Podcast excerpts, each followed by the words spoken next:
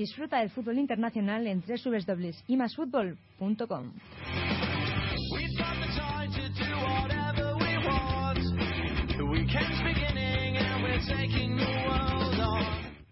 Segunda semana de octubre, programa número 98. Bienvenidos al mejor fútbol internacional. Bienvenidos a IMAS Fútbol.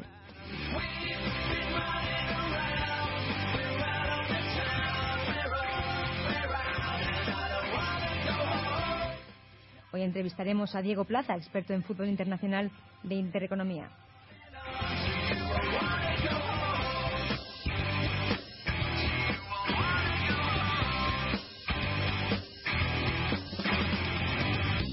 Estamos en las redes sociales. Podéis dejarnos vuestros mensajes con dudas o preguntas en Facebook buscando IMAS Fútbol con el símbolo más y en Twitter dejándonos una mención a IMAS Fútbol con el símbolo más en letras.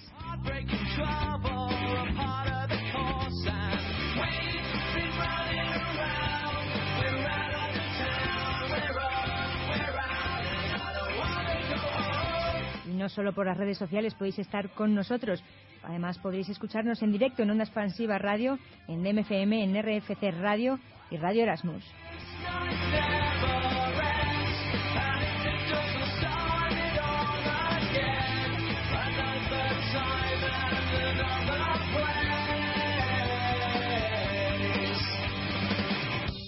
Todo esto muy bien acompañados. Comenzamos con el experto en fútbol italiano, Víctor Gómez. Manu González, compañero de DMFM. Nuestro experto de la Premier, Leandro Sánchez de Medina. Francisco Garrobo desde Barcelona. David Peña, la técnica. Juan José Martínez desde Burgos. Todo esto dirigido por Mario Gago. Y copresentado por Sara Carmona y un servidor, Juan López.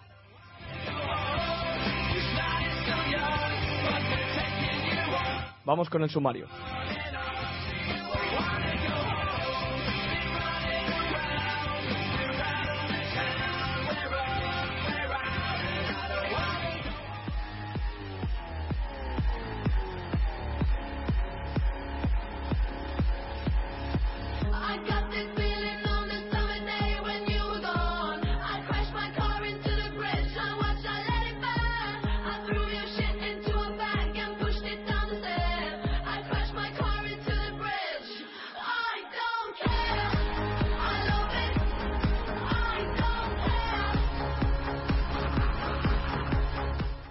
Hoy, especial Estadio Europa, os contamos todas las cábalas, todas las posibilidades y opciones de todos los equipos del viejo continente que irán o que tienen opciones de ir al Mundial de Brasil 2014.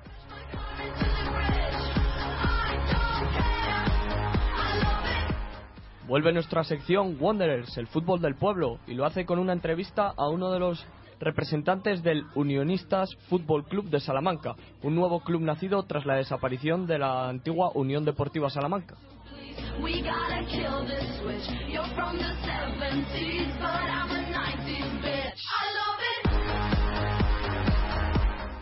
No hay ligas europeas eh, con este parón de selecciones por todo el mundo, pero aún así eh, los clubes no descansan y analizaremos las noticias más importantes de las principales ligas europeas.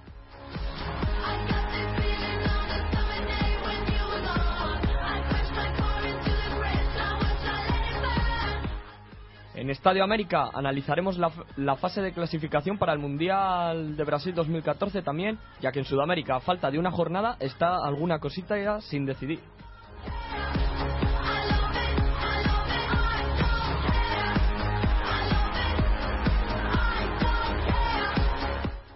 Y por último, repasaremos la fase final de clasificación también para el Mundial en, la, en el continente africano eh, también lo, eh, cómo está la CONCACAF, los, los equipos que, que tienen posibilidad de ir en, en Norteamérica y Centroamérica y también los ya clasificados para Asia.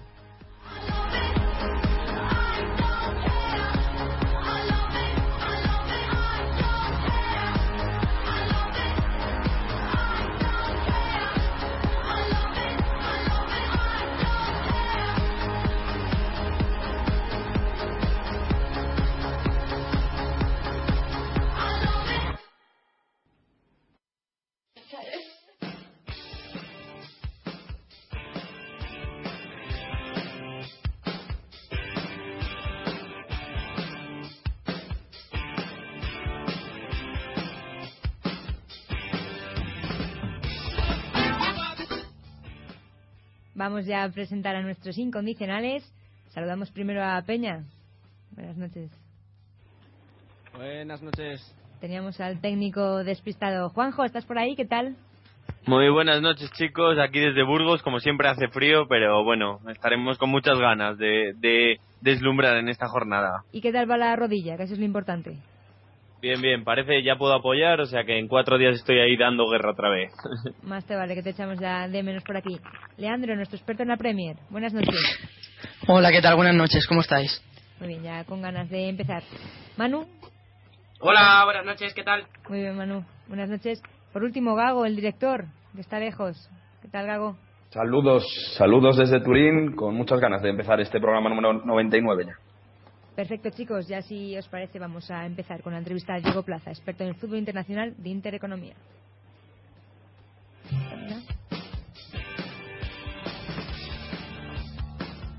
Sí. Está con nosotros ya Diego Plaza, como bien ha dicho Sara, experto en fútbol internacional de Intereconomía. Eh, Diego, buenas noches. Hola, ¿qué tal? Buenas noches. Bueno, eh, eh, bienvenido de nuevo a, a IMAS Fútbol, ya que hay que recordar que estuviste con nosotros en el programa número 65, eh, ya, ya Sí, por el sí. mes de, de octubre del año pasado. Eh, gracias por volver a estar con nosotros y poder dedicarnos unos minutillos, eh, porque ya en, en un par de semanas vamos a cumplir eh, los 100 programas en antena. Nada, un placer y lo que necesitéis, enhorabuena por esos 99 programas que lleváis ya. Muchas gracias. Eh, si quieres, vamos a, a empezar la entrevista y vamos a empezar hablando de, de probablemente el, eh, a nivel nacional el tema más, más candente de, de estas últimas semanas, como es eh, el tema Diego Costa y, y la selección española. Eh, ¿Tú eres partidario de que Diego Costa eh, juegue con, con el combinado nacional, con la selección española? Sí, yo, yo la verdad es que sí. Yo me parece que es cierto que España tiene grandes delanteros, que Negredo se está ganando el sitio, que era necesario y obligatorio ya que llamasen a Michu después de cómo lo está haciendo en el Swansea, pero todo lo que sea sumar, ¿por qué no? Eh, ahora mismo digo Costa está a un nivel espectacular, eh, se ha ganado eh, con su número en el campo, que tener la posibilidad al menos. No, evidentemente no tiene que ir por obligación al mundial, pero ni él ni nadie. Pero por lo menos probar con la selección. Y si es cierto que parece que como Felipao no cuenta mucho con él en Brasil, o no cuenta nada, mejor dicho, que prefiere otros jugadores tipo Fred, tipo Joe Alves, tipo Hull, pues ¿por qué no va a tener Diego Costa la posibilidad de jugar con la selección española? A mí me parece que en un momento dado todo es sumar y aunque no sea muy habitual en España ya lo hizo Sena, Donato y compañía, como hay otras selecciones por el mundo que la mayoría de sus jugadores o gran parte de sus jugadores son nacionalizados para dar un salto de calidad. ¿No crees o no piensas que, que igual eh, la actitud de, de- Diego Costa, mm, no solo dentro del campo, sino a veces incluso en, en los entrenamientos y incluso en partidos que se puede cruzar con, con alguno de los jugadores del, del combinado nacional que, que van más asiduamente a las convocatorias del bosque, ¿no crees que ese igual carácter suyo demasiado, demasiado duro, demasiado bronco, puede originar algún alguna aspereza, algún rifirrafe en, gente? No, yo, yo, yo creo que no, porque de hecho, además, desde mi punto de vista, eh, yo creo que Diego Costa es un futbolista que siempre quieres tener en tu equipo. No quieres tenerlo como rival, pero quieres tenerlo en tu equipo a toda costa. Entonces, cuando juegue de tu lado, no creo que haya ningún tipo de rifirrafe ni de altercado, ni con Sergio Ramos, por ejemplo, como ya vimos en Liga. Cuando los jugadores se ponen la camiseta de la selección, yo creo que no se olvidan la- las rencillas personales y teniéndolo al lado, mucho mejor que tenerlo en contra. A mí un futbolista que en cualquier equipo, en mi equipo, me gustaría tenerlo siempre. Podríamos decir que es lo mismo que la misma situación que Arbeloa y Piqué. Dicen que fuera del campo en los derbis están enfadados el uno con el otro, pero cuando se ponen la camiseta de España ambos son amigos, son se llevan como uno más. Eh, yo no creo recordar o no me suena ninguna historia de Diego Costa co- en alguna pelea con algún compañero suyo. ¿Crees que eh, podría originarse o, o que en realidad Diego Costa lo que hace es picar a los rivales porque sabe que luego va a sacar ventaja de ellos? Claro, efectivamente. Es la, la picaresca de- de- del fútbol y, y de intentar desquiciar al rival a ver si si sabes que a lo mejor hay un defensa que se calienta más de la cuenta o que lo puede sacar de sus casillas con, con algún, alguna de las cosas que hace Diego Costa, pues yo creo que él aprovecha eso. Es un futbolista que no tiene miedo al cuerpo a cuerpo, que no tiene miedo a la provocación, que no tiene miedo a enfrentarse, no tiene miedo a provocar o, y ganarse si a lo mejor una patada de tiempo fuera de lugar. Pero bueno, él está dispuesto a eso, está dispuesto a recibir una patada o un golpe si saca ventaja de ello, que es conseguir que expulsen al rival y se quede con un jugador menos. El tema del velo de Piqué me parece diferente, porque estamos hablando de... Mm, el tema del velo de Piqué es ya entrar en Madrid-Barça. Y el tema de Diego Costa es eh, entrar en momentos dados de, de enfrentarse al Madrid o enfrentarse al Barcelona o enfrentarse a cualquier equipo. El tema de Madrid-Barça yo creo que está por encima de selección, por encima de cualquier otro debate, porque es el debate que está siempre a todas horas, pase lo que pase el tema de Diego Costa, se habla de Diego Costa y, el pique con un rival, pero él eh, se pica con el Sergio Ramos del Madrid y se pica con puñal de Osasuna si es necesario. O sea, no sé, no sé si me explico, pero me parecen diferentes, me parecen temas diferentes y yo creo que Diego Costa no causaría ningún altercado ni ningún problema porque al final son compañeros dentro de la selección. Y perdona, eh, Diego, ¿y no crees que hay algo de romanticismo también en estas selecciones? Porque Diego Costa, recordemos que eh, jugaría en España porque no jugaría con Brasil. hay mucha gente que piensa que, Diego Costa quiere aprovechar como si fuese un club, ¿no? Que es verdad que, la globalización del fútbol se ve, pero eh, bueno, algo más, exigir algo más para que Diego Costa juegue con España, ¿no? Que, haya estado mucho más tiempo. Sí, en eso estamos completamente de acuerdo, pero por contra, si mira la trayectoria de Diego Costa, es un futbolista que en Brasil, como tal, no ha jugado a primer nivel, ni mucho menos, porque es un jugador que se fue muy joven a Portugal y que toda su vida deportiva lo echa, la hace aquí, en España, Albacete, Valladolid, Celta de Vigo, Rayo Vallecano, Atlético. Es un futbolista que yo creo casi que, que está más identificado con España que con Brasil, porque sí, él es de Lagarto, él es brasileño, pero realmente no ha jugado a gran nivel. En ese caso, por ejemplo, de Neymar, que ha ganado y ha obtenido la fama y la gloria eh, en el Santos a, gran nivel, jugando en Brasil. Este no es el caso, este es un futbolista que salió de Brasil siendo un desconocido y que se ha labrado su carrera y sobre todo se la ha trabajado. Estamos hablando de un futbolista que tiene 25 años recién cumplido y él mejor que nadie sabe lo que cuesta eh, llegar a la élite, porque no contaba en el Atlético de Madrid para nada y en vez de quedarse como pueden hacer otros futbolistas y en vez de eh, acomodarse y decir, bueno, pues si no cuentan conmigo, yo he firmado aquí tres, cuatro, cinco años, estoy ganando un dinero que no pensaba en ganar hace dos, tres años cuando estaba eh, en, mi Brasil natal, no, se ha ido a Albacete, se ha ido a Valladolid, se ha, ido, se ha recorrido España entera en busca de una oportunidad y se la ha ganado a pulso. Sí, estoy, estoy totalmente de acuerdo contigo. Y además yo creo que para tantear esta actitud ¿no? de, Diego Costa se reunió expresamente Vicente del Bosque, además para tratar otra serie de asuntos y bueno, él, salió encantado y muy sorprendido, es la una palabra que, que, repitió varias veces. Yo creo que la actitud igual dentro del campo es bastante más provocativa de la que puede haber mostrado después. Igual es bastante más, más serio en, en temas de selección y bueno, como hemos comentado antes, no tendrá los mismos rifirrafes. Sí, por eso, o sea, es lo que decía lo que decía uno de vosotros. ¿Puede tener, si juega con la selección española, un pique contra un futbolista francés? Sin duda, seguro. No me cabe ninguna duda. ¿Puede tenerlo con Sergio Ramos en un entrenamiento? No lo creo. A mí me parece que es un arma más de un futbolista que puede parecernos más lícito, menos lícito, y vuelvo a lo mismo. Cuando lo tienes en tu equipo te parece fantástico lo que está haciendo, que saque de quicio al rival, y cuando lo tienes en contra, pues, pues no quieres ni verlo porque te, te desquicia. Pero yo creo que jugando con la selección no iba a tener ningún problema en ningún entrenamiento. Además, tiene compañeros de la selección que, de, perdón, de, de su equipo de la Liga de Madrid que seguramente irán al Mundial. Puede ser el caso de Juanfran, puede ser el caso de Coque. Entonces, yo creo que además ya los jugadores evidentemente pasan mucho tiempo en las concentraciones y, y se hablan de todo. Entonces, se habrá tanteado seguro, como se sabe que se ha hecho, la opción de Diego Costa y le habrán preguntado y Diego Costa haber preguntado a Coque y a Juan Fran, oye, si voy a la selección, ¿habría algún problema? ¿Cómo me recibirían? Eh, ¿Qué rutinas tenéis? ¿Cómo juntáis? ¿Cómo sentáis en las mesas? O sea, yo creo que no habría ningún problema. El tema de, que decíais del romanticismo, pues sí, hay, yo entiendo perfectamente que hay gente que diga, ¿y por qué va a Diego Costa y no va a Negredo? Por ejemplo. Pues porque a lo mejor cuando se llega al Mundial, Negredo no ha conseguido afianzarse como titular en el City, por muy bien que lo haga cuando salga en las segundas partes. O Michu, este año en Swansea no tiene la gran temporada que tuvo el año pasado y no hace una temporada tan espléndida.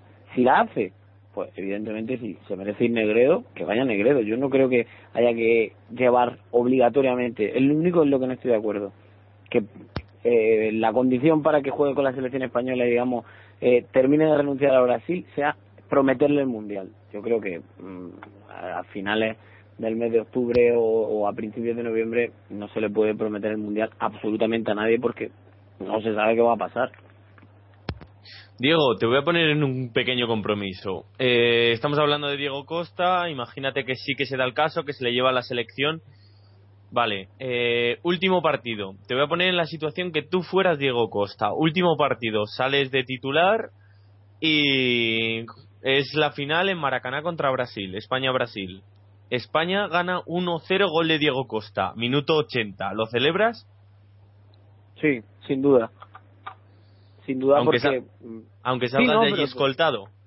Sí, lo que hiciese falta, pero sin duda porque sería, además yo creo que sería el, escenario idílico, perfecto, para un futbolista para decir, eh, eh, no me habéis valorado o no habéis contado conmigo, porque volvemos a lo mismo. Es que no es que digas, bueno, Diego Costa no va con Brasil porque Brasil tiene la delantera Ronaldo, Romario, Rivaldo y eh, puede ser que Diego Costa esté un escalón por debajo. Hasta ahí se podría entender, pero estamos hablando de que está llevando jugadores como Fred, que sí, que es un delantero que le saca partido para el tipo de juego que quiere, el tipo de nueve peleón, o se puede llevar a Joe Alves, que es parecido a Fred.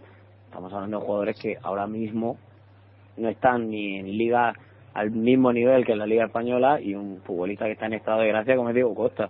Yo creo que sí, que lo celebraría y sería una forma de decirle a Escolari, no confiaste en mí y aquí estoy por causa, digamos, de fuerza mayor, porque no me queda otra que jugar con España si quiero jugar un mundial o una gran competición, y aquí estoy demostrando que valdría, que hubiese valido perfectamente para ser delantero junto a Neymar, por ejemplo, en la selección brasileña. Diego, me está diciendo un amigo, dice, soy yo, soy yo Diego Costa en ese momento, vamos, que si lo celebro, que si voy a las cámaras y le digo que me lo merezco, me lo merezco. Exacto, exacto, yo estoy completamente de acuerdo. Pasamos ya a otro asunto. Hablamos ahora de los clasificatorios para el Mundial 2014. Última jornada con muchas cosas en el aire, pero con equipos fuertes que parece que irán a la reposca casi seguro, como Portugal y Francia. ¿Tan mal están, tan mal están estas dos selecciones? Mm, la verdad es que están sorprendiendo para mal. Eh, lo de Portugal, yo esta tarde precisamente estaba trabajando con el tema de Cristiano Ronaldo y Portugal. Es que es algo habitual. Es que Portugal se ha acostumbrado a ir a la repesca y el tema de Francia era el tema que tenía muchos problemas de cara al gol, a la Benzema ya marcado, esperemos que se, que se solvente y que tenía, y sobre todo que en el momento en el que caes en el grupo de España sabes que es muy complicado acabar primero y que la repesca te está esperando. De ahí, a ver, que luego hay un hipotético enfrentamiento entre ambos, yo no sabría a día de hoy muy bien por, por cuál apostar. Porque es cierto lo que dice Cristiano, que hay veces que la selección portuguesa peca un poco de, de inmadurez pero es que tampoco hay, es que es muy difícil ser, como digo yo, es muy difícil ser una selección como Argentina, una selección como, como España que tiene 25, 30, 35, 40 jugadores donde elegir de máximo nivel. Portugal tiene un buen 11 con jugadores muy competitivos y 15 jugadores en total aseados y luego siempre van 3, 4 jugadores que bueno, que en la selección española sería impensable que fueran, por ejemplo, es impensable a algunos jugadores que están en la selección portuguesa que fueran con la selección española, pero como no hay tanto nivel, da la casualidad que pueden ir. Y viendo la selección de Portugal también o la selección de Francia se ve que los grandes jugadores son grandes jugadores, pero también tienen que estar acompañados de otros grandes compañeros. Porque el partido contra Israel se veía, Cristiano Ronaldo rodeado de tres contrarios, es muy difícil que le salga constantemente la jugada que pueda rematar a puerta. ¿Por qué? Porque sabían que Portugal es Cristiano Ronaldo. Que luego está muy bien que está el del Postiga, Moutinho, etcétera, etcétera, etcétera, pero es Cristiano Ronaldo. Entonces van a, a cortocircuitar a Cristiano Ronaldo. ¿Crees, consideras que, o sea, vamos hablando, estabas hablando de Portugal y eso, eh, ¿se puede considerar un fracaso esta fase de clasificación para Portugal?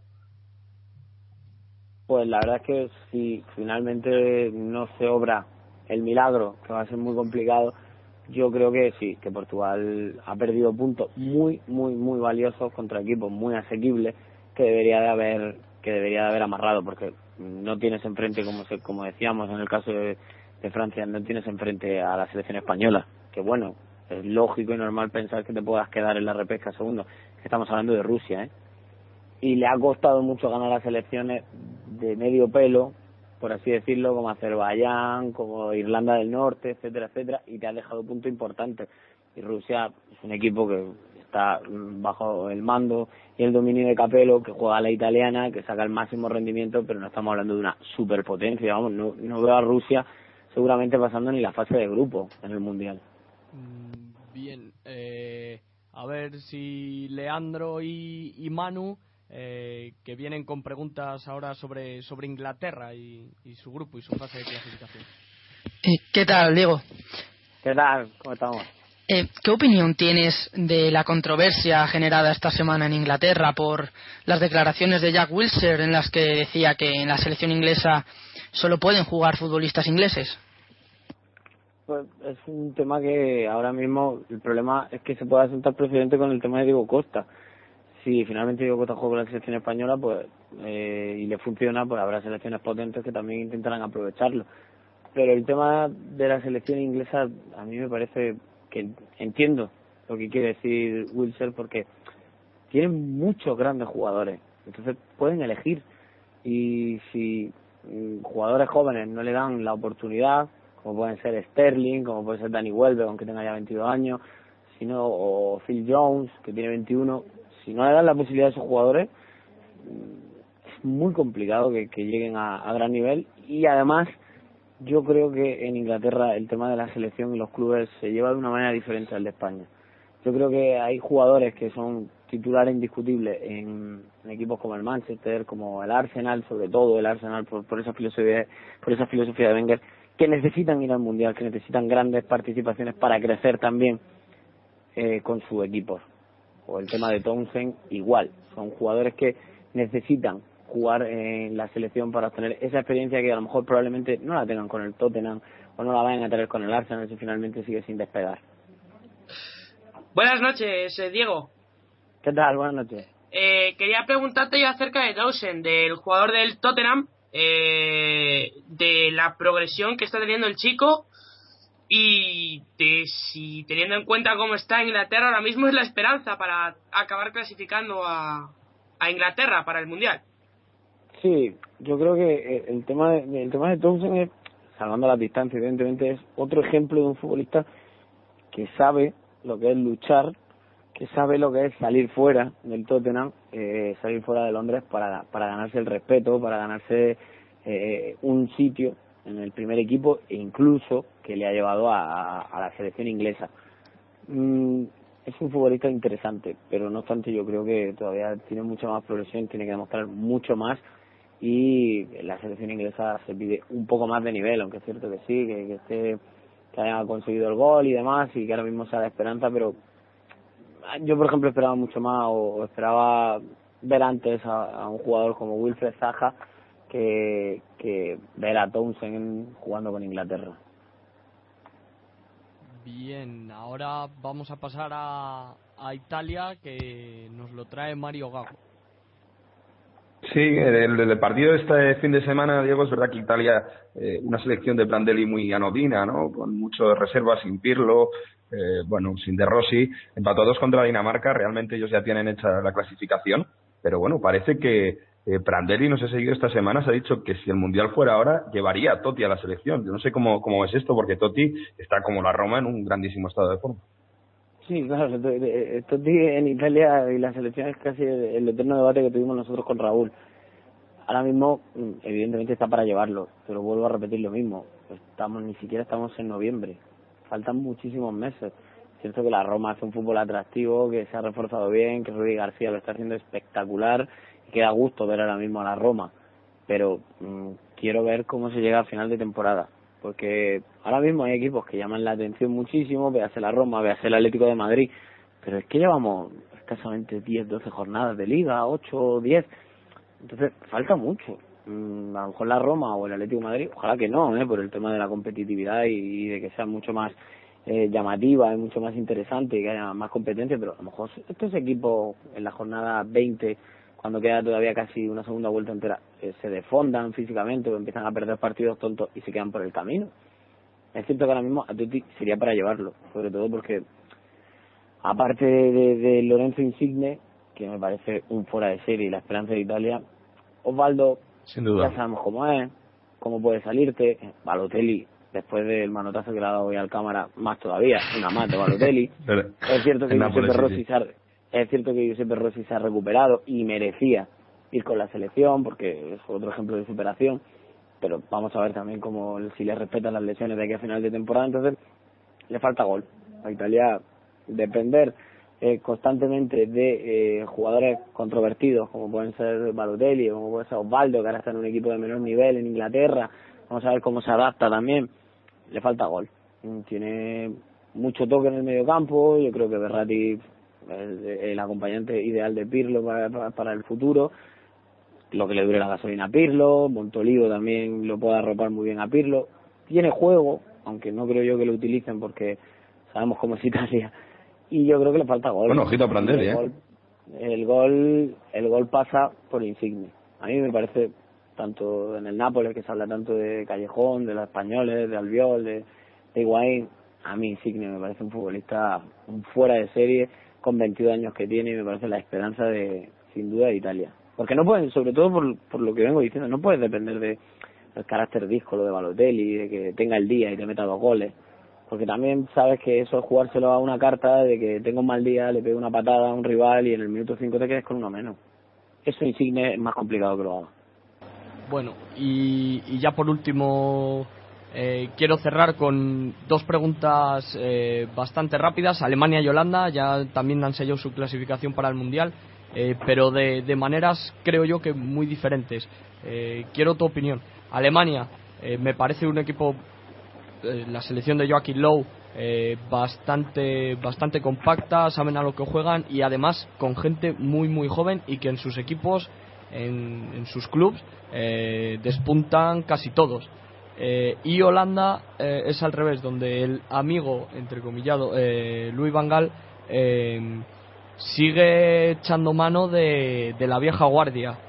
Vieja guardia, llámese Snyder, Robben, Van, Van der Vaart, incluso hasta Nigel de Jong. sigue jugando. Sí. ¿Cómo, cómo ves a estas dos selecciones de cara al Mundial? Claro, eh, el problema es que hay que ser realista. La fase de clasificación está muy bien para hacer pruebas, pero luego el mundial son escasamente ocho partidos, si no me equivoco, siete ocho partidos.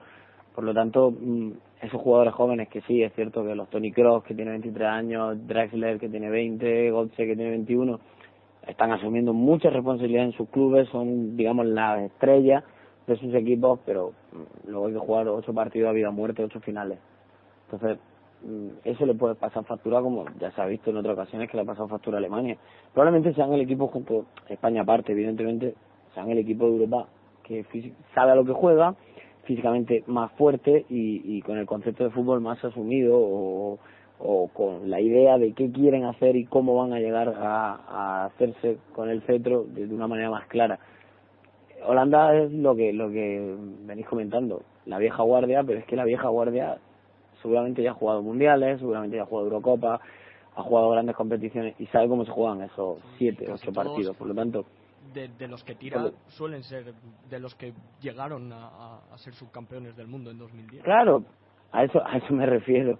A eso me refiero que es que a Robben, Snyder, De Jong y compañía, Van der Vaart, y etcétera, Dirk Van Persie, todos esos jugadores saben lo que es llegar a una final de un mundial. Entonces, eh, luego el, el tema de jugar ocho partidos a vida o muerte, todo un país pendiente de ti, eh, empezar con duda, empezar contundente, eso marca mucho el devenir de, de una selección. Por lo tanto, mm, eso eh, sirve para ver que cuánto mérito tiene lo que hace la nuestra, que parece que pasan los, no pasan los años por ella y sigue dominando, y sirve para ver que esos jugadores que tienen muchísimo futuro, que cualquier equipo de máximo nivel mm, podría tener eh, un jugador como Thomas Müller, como Tony Cross, como Gotze o como Drexler, que saldrá del Salque supongo próximamente si quiere seguir creciendo, eh, cuando se juntan todos, falta un capitán de barco o un jugador veterano que haya pasado por situaciones y sepa decirle cómo se juega en este partido vamos a ser inteligentes, nos ponemos unos cero, nos metemos atrás, eh, hay que sacar de quicio a este futbolista porque lo van a expulsar. El otro fútbol. No siempre con jugar bien y con saber jugar a la pelota y saber a qué se juega sirve para ganar. Y un mundial mucho más. Pues, eh, bueno, Diego, pues eh, esto ha sido todo. Muchísimas gracias por, por habernos prestado un trocito de tu tiempo para, para estar contigo y aprender muchas más cosas sobre, sobre fútbol internacional. Nada, hombre, aprender poco. No os preocupéis, lo que necesitéis. Muchas gracias, Diego. Y ahora sí, nos vamos a la tertulia. Estadio Europa.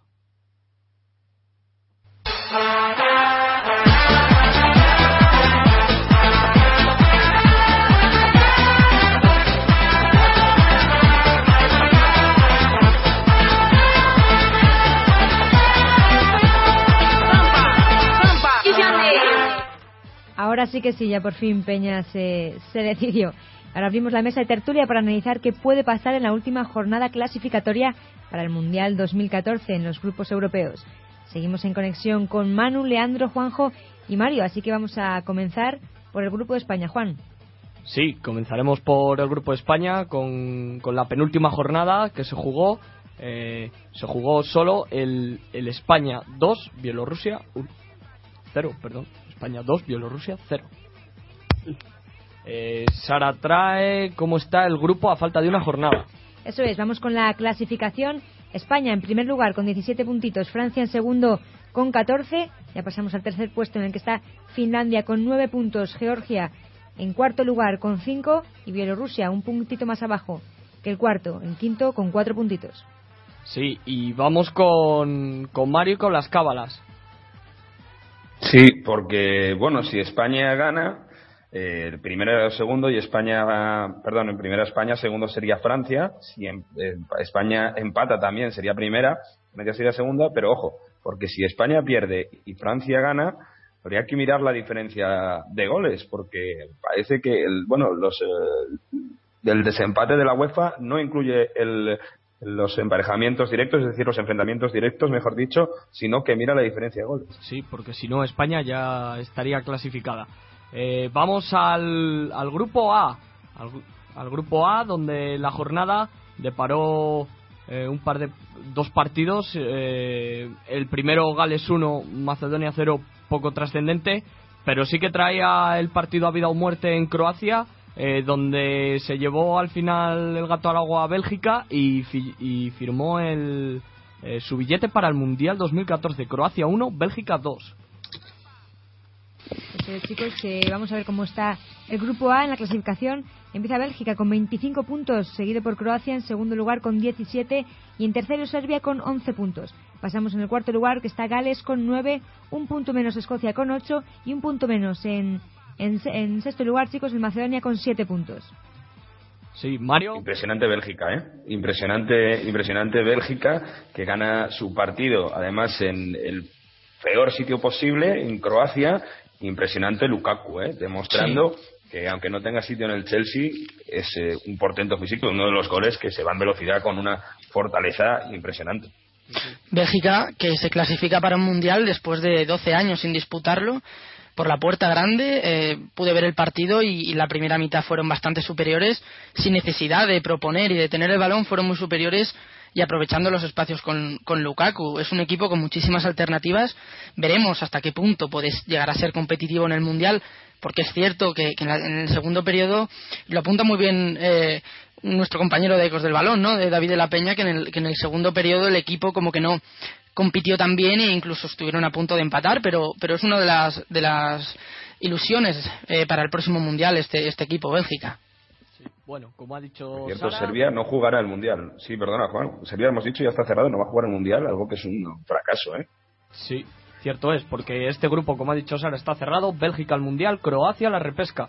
Vamos al grupo B, donde se jugaron estos tres partidos: el Armenia 2, Bulgaria 1, Malta 1. República Checa 4 y el partido que era más emocionante en este grupo, que fue el Dinamarca 2, Italia 2.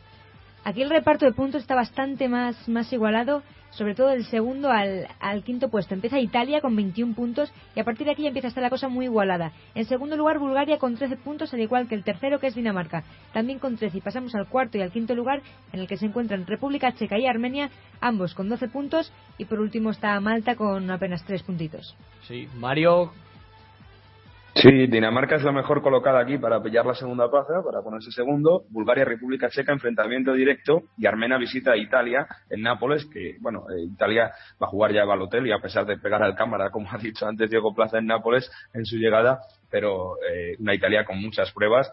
En cualquier caso, Dinamarca lo tiene muy, muy a favor. Sí. Y pasamos directamente ya al grupo C. El grupo C donde se jugó el Islas Feroe 1, Kazajistán 1, eh, Alemania 3, República de Irlanda 0 y el emocionante Suecia 2, Austria 1. La clasificación de este grupo C queda de la siguiente manera.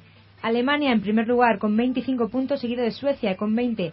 Pasamos al tercer puesto en el que se encuentra Austria con 14 puntos, República de Irlanda con 11, en cuarto lugar pasamos al quinto en el que se encuentra Kazajistán con cinco puntos, Islas Feroe con un punto que no acaba de, arrancar. Sufrió, sufrió Suecia, ¿verdad, Mario? Sí, no, eh, es verdad que, los suecos para poder clasificarse bueno, pues tenían que, ya, lo hizo en el partido de ida, ¿eh? que dio muchísimo la, la vara a Alemania, con ese, sacando ese empate, y bueno, aquí para meterse en este grupo, segundo de ese grupo, con Austria y República de Irlanda, que en teoría no son rivales pues, difíciles, bueno, pues al final eh, ha conseguido la victoria con mucho sufrimiento. Yo creo que lo va a pasar mal en el Mundial en Suecia. bueno, si, si llega. Viendo cómo celebró el gol de Ibra en el 86, ese 2-1 que marcaba Ibra, remontando, que empezó perdiendo además 0-1. Eh, sí, ahí porque expulsaron luego al final también a Arnautovic. ¿eh? Sí, sí, sí. sufrió Suecia, pero consiguió eso, eh, el pase a, la repesca porque Alemania quedado primero y va al mundial.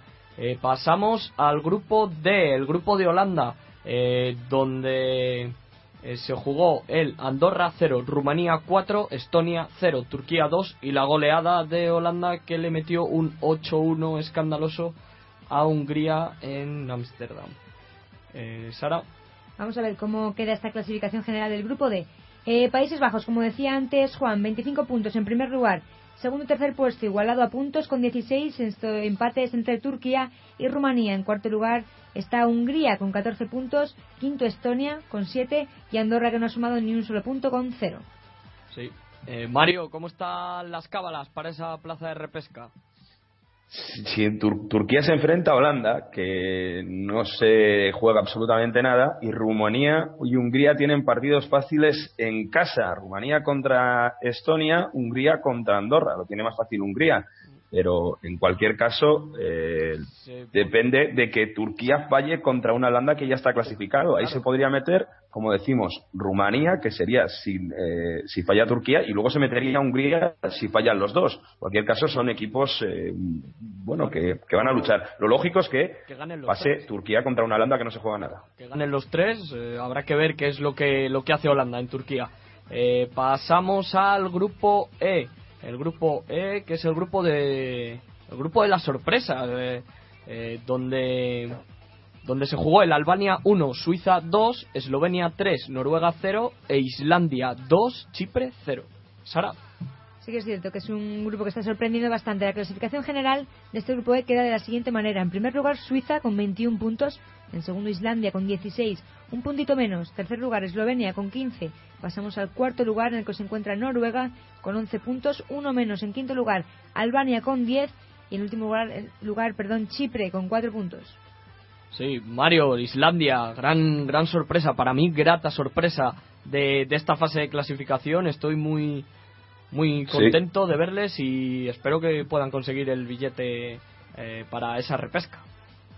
Bueno, ojito, porque tienen que ir a Noruega, que no es un campo nada fácil, mientras que Eslovenia visita Suiza, que es el, líder del grupo, el, equipo que ya está clasificado, no se juega absolutamente nada. En cualquier caso, eh, sería una sorpresa, ¿eh? porque Eslovenia tiene jugadores también que están creciendo en las grandes ligas, en pero bueno, eh, tendría que jugar una repesca y bueno, veremos, porque hay que recordar que el, equipo que menos puntos tiene de la repesca no en las segundas plazas no va la repesca. ¿eh? Hay un segundo que se va a quedar sin repesca.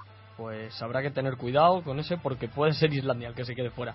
Eh, aún así, eh, sorprendente el ritmo que lleva. Eh, pasamos al grupo F, el grupo de, Portugal, el grupo de, de, también más, más sorpresa y más intriga, ya que los resultados fueron Azerbaiyán 2, Irlanda del Norte 0, Luxemburgo 0, Rusia 4, resultado a priori más que evidente, y la sorpresa fue el Portugal 1, Israel 1, donde Portugal regaló un empate a Israel cuando todo parecía que Portugal se llevaría los tres puntos. Sara, clasificación. Esta clasificación distingue claramente los tres primeros puestos de los tres siguientes. Empezamos con Rusia 21 puntos, Portugal con 18, Israel con 13. Los tres siguientes equipos, en cuarto, quinto y sexto lugar, que son Azerbaiyán, Irlanda del Norte y Luxemburgo, se encuentran un poquito más abajo, pero aún así entre ellos igualados con 8, 6 y 6 puntos respectivamente, Juan. Aquí las cábalas son entre Rusia y Portugal, simplemente nada más para dilucidar primero y segundo, Mario. Sí, si Rusia gana, será primera Rusia. Si Rusia empata, también será primera Rusia. Si Rusia pierde y Portugal gana, Juanjo, habrá que ir a la diferencia de goles. Sí, dado que no cuentan el enfrentamiento directo, como antes habéis dicho, actualmente está en más 7 para Rusia, pero eh, si Rusia pierde por diferencia de un gol, Portugal debería de ganar por 6 goles a Luxemburgo, algo que puede hacer, pero hay que contar que ni Cristiano Ronaldo ni Pepe estarán en ese duelo. Sí, se antoja posible, además de que juega en Portugal, pero claro, lo que ha dicho Juanjo, no está Cristiano. Eh, pasamos al siguiente grupo, el grupo G. Grupo G, eh, otro grupo también bastante bonito, el grupo de, Bosnia y, de Grecia, eh, donde se jugó un Lituania 2, Letonia 0. el Bosnia ganó 4-1 a Liechtenstein y Grecia ganó por la mínima y con un gol bastante estúpido 1-0 a Eslovaquia. Sara, el clasificación. Primer y segundo puesto muy igualado, 22 puntos Bosnia y 22 puntos Grecia. Ya en el tercer lugar los puntos cambian y disminuyen bastante. Eslovaquia 12 puntos. En cuarto lugar tenemos a Lituania con 11. Seguimos bajando. El quinto puesto Letonia con 7. Y por último lugar en sexto Liechtenstein con 2 puntitos. Sí, y esta cábala también es, es como la del grupo anterior de entre Rusia y Portugal. Eh, entre Bosnia y Grecia, Mario. Sí, si gana Bosnia, la primera será Bosnia, la segunda Grecia. Ojito, eh, que Grecia eh, para mí es sorpresa que sea segunda en este grupo, pero bueno, si empata Bosnia eh, o eh, derrota de Grecia, será también primera Bosnia. Ahora, si hay empate o derrota de Bosnia y gana Grecia su partido, ahí sí que los helenos serían primeros de este grupo y Bosnia tendría que ir a la repesca. Sí, ya que la diferencia de goles se antoja difícil de que la remonte eh, Grecia porque Bosnia tiene más 23 y Grecia más 6 solo. Aunque Grecia juega en casa contra Liechtenstein, la, la colista del grupo. Eh, veremos cómo se da, pero todos se antojan que, que Bosnia participará por primera vez en, en un mundial eh, con pase directo y Grecia irá a la repesca. Y vamos ya al último de los de los grupos, porque ya hemos dado el I, que es donde estaban España y Francia.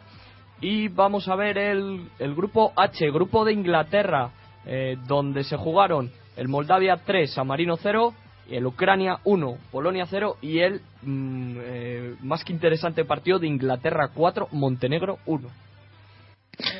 Sí, una Inglaterra que, que, bueno, que necesitaba ganar para, para no quedarse fuera de, del Mundial y, por supuesto, para no quedarse fuera de la, de la fase de, de clasificación. En un partido que tampoco fue espectacular, pero en el que sí que se mostraron superiores y, en el que sin duda destacó uno de los hombres de la semana, que es Andros Towson, un extremo izquierdo que juega en la derecha en el, en el Tottenham, que debutó en partido oficial con la absoluta y que marcó el tercer gol, que fue ya el gol que, desmoronó de forma definitiva al equipo de, al equipo montenegrino.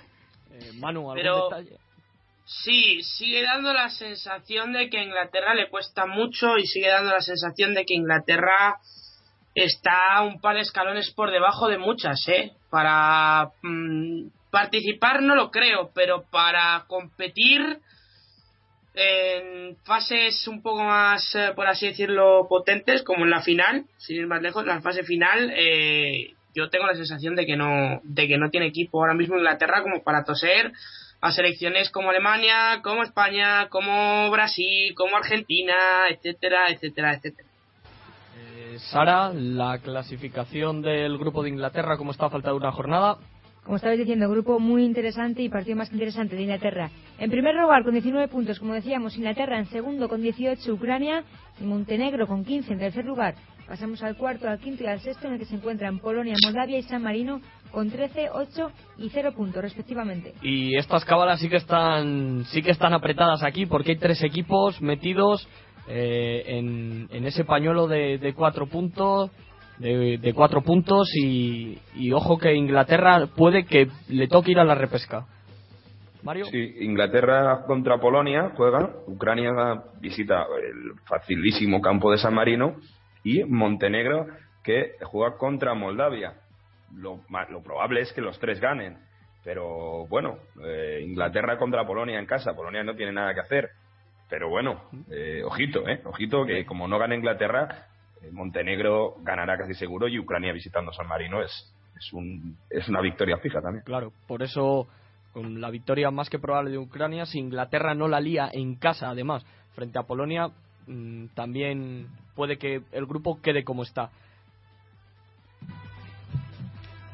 Sí, chicos, pasamos ya a la siguiente sección. Vamos con una sección sobre fútbol popular que tanto está calando ya poquito a poco Vamos hoy con Sergio Palacios, eh, uno de los representantes del Unionistas Club de Fútbol Salamanca, un nuevo club popular nacido tras la desaparición del Salamanca antiguo. Eh, tenemos que decir, este tipo de clubs nacen con una tremenda carga emocional. Las desapariciones de equipos tan queridos por su gente y tan seguidos suelen calar hondo y hace que se vuelva a retomar con casi más ganas que lo que se había hecho anteriormente. Vamos a escuchar. Me acuerdo cuando el Burgos jugaba en primera, la piña que le dio Jesús y la canela y el descenso del Oviedo directamente a tercera. Jugadores, equipo, camiseta y aficiones, árbitros como Rubino. y hoy contamos ahora con otro de los proyectos nuevos que están naciendo y en este caso tenemos al presidente del Unionistas Club de Fútbol, a Javier Tejedor. Muy buenas, Javi. Hola, muy buenas. Un placer estar con vosotros. Bueno, pues para ir comenzando un poco y entrando en, harina, cuéntanos cómo surge eh, Unionistas Club de Fútbol. Unionistas eh, Club de Fútbol es un club de Salamanca. Surge de eh, un grupo de aficionados que estuvo luchando por la supervivencia de la Unión Deportiva Salamanca, club histórico, hasta el último momento y que no estaban de acuerdo con las alternativas de fútbol que se proporcionaban en la ciudad, en la ciudad tras la desaparición del club histórico. Las alternativas fueron una encabezada por el que nosotros consideramos principal responsable de la desaparición del Club Histórico Unión Deportiva Salamanca, que es Juan José Hidalgo, que eh, tuvo en su mano haber eh, permitido la continuidad del club, pero prefirió hacerlo desaparecer para usurpar sus derechos de competición y crear un club que compitiese en Segunda B, que no está compitiendo todavía por eh, historias de juzgados y de litigios con la federación y otro club fue el segundo intento de fútbol en Salamanca que eh, usurpó las categorías eh, inferiores de la Unión Deportiva Salamanca, incluyendo el club de tercera, y están compitiendo ahora con sus derechos de competición, pero es un club nuevo que ha copiado también el nombre del anterior. Entonces, en nuestra opinión, ninguna de esas dos alternativas de fútbol era válida, digamos, o suficientemente no tenía los valores que nosotros consideramos que un club de fútbol debe tener y decidimos presentar a los aficionados a fútbol Salamanca un club con otros valores, valores de competir en el campo, valores del aficionado, valores también de no hacerse pasar por el club que no se es. Y esa es la idea por la cual eh, decidimos presentar Unionistas Club de Fútbol a la ciudad. Y desde el momento en que lo presentamos, eh, desde el grupo de aficionados que empezó a lo que tenemos ahora, tenemos un grupo de trabajo muy extenso, de casi 50 personas, de distintos sectores del club anterior, de distintas peñas, y que eh, espera empezar a competir en la temporada que viene en la división más baja salmantina. Hablamos ahora de, cómo está el fútbol, cómo está el aficionado del fútbol en Salamanca. bueno, con todos estos equipos que, que, has, que has hablado, para, para situar un poco cómo, bueno, entre todas las ofertas, ¿cómo está el Unionistas Club de Fútbol? Pues eh, nosotros, desde luego, lo que queremos ofrecer es un club con valores. Entonces, nosotros no podemos ofrecer eh, categorías deportivas porque las queremos ganar en el campo. Entonces, eh, hay gente que, eh, digamos, eh, prefiere ver fútbol de a lo mejor de una categoría más alta a sea como sea. Ese tipo de aficionado desde el primer momento ha apoyado la alternativa de Juan José Hidalgo, el Salamanca Athletic. Entendemos que ese aficionado puede estar muy decepcionado porque no está viendo nada, porque este club no está compitiendo y va a tener difícil competir por lo que se está viendo en los medios de comunicación. Luego está la alternativa del Salmantino, que es otro club nuevo con unos valores bastante similares a los de Salamanca Athletic, porque muchos de la directiva estaban en el anterior club y tampoco se ha ganado sus derechos de competición en el campo. Eh, ese equipo, la verdad, eh, ahora mismo lo vemos como mm, es un club que no tiene socios, digamos. Han empezado a competir antes de tener socios. Por lo tanto, mm, posiblemente no tiene unas bases suficientemente sólidas para, para seguir adelante mucho tiempo.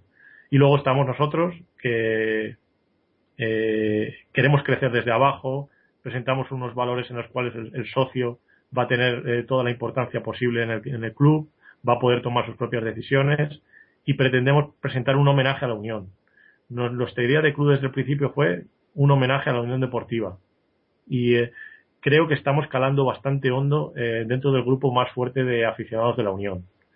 Son gente que tenía muy dentro el, club y que esta propuesta de homenaje y de llevarla en el recuerdo está calando. Ahora bien, pues es cierto que hemos tenido dificultades con los medios de comunicación, ha habido mucha gente que no ha estado muy bien informada, pensamos que muchos medios de comunicación de la ciudad, a costa de tener fútbol para, pues también para defender sus puestos de trabajo, pues han valorado más otros proyectos que el nuestro. Entonces hay mucha gente que no está informada y estamos intentando llegar a todo el mundo para, para contar con, con, el mayor número de socios posible.